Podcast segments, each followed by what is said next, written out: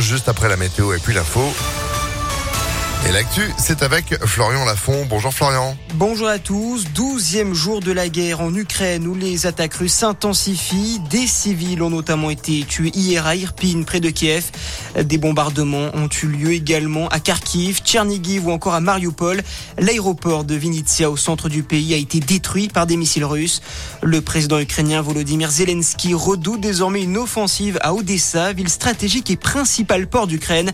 Une troisième session de pourparlers est prévu aujourd'hui entre Kiev et Moscou en Biélorussie.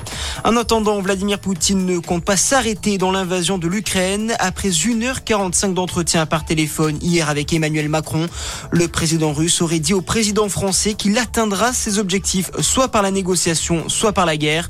L'Élysée indique de son côté que de nouvelles sanctions pourraient être prises contre Moscou pour dissuader Vladimir Poutine d'aller plus loin. Dans le même temps, le Conseil de sécurité de l'ONU se réunira une nouvelle fois en urgence cet après-midi pour évoquer la crise humanitaire en Ukraine. Selon les Nations Unies, plus de 1,5 million de personnes ont fui l'Ukraine en 10 jours. Un million d'entre eux sont arrivés en Pologne depuis le début du conflit.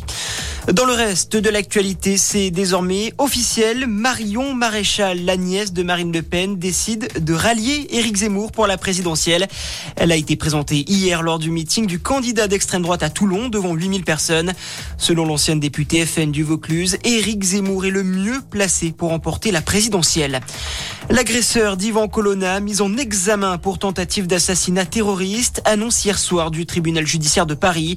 Le suspect, incarcéré en 2014 pour association de malfaiteurs terroristes, s'en était pris violemment à l'indépendantiste corse mercredi à la prison d'Arles. Ivan Colonna est lui toujours dans le coma et son pronostic vital reste engagé. Et puis en foot, Marseille perd sa place de dauphin. L'OM s'est incliné à domicile hier soir face à Monaco. Défaite 1 à 0 en clôture de la 27e journée de Ligue 1.